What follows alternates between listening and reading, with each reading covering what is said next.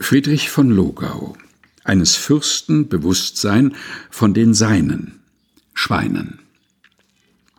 Ist des Fürstens größte Tugend, dass er die kennt, die sind seine? Ist des Fürstens größte Tugend, dass er kennt die wilden Schweine?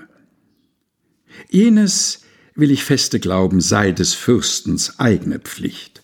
Dieses, glaube ich, sei des Försters, sei des Fürstens eigen nicht.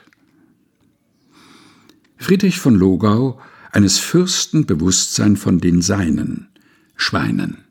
Gelesen von Helga Heinold.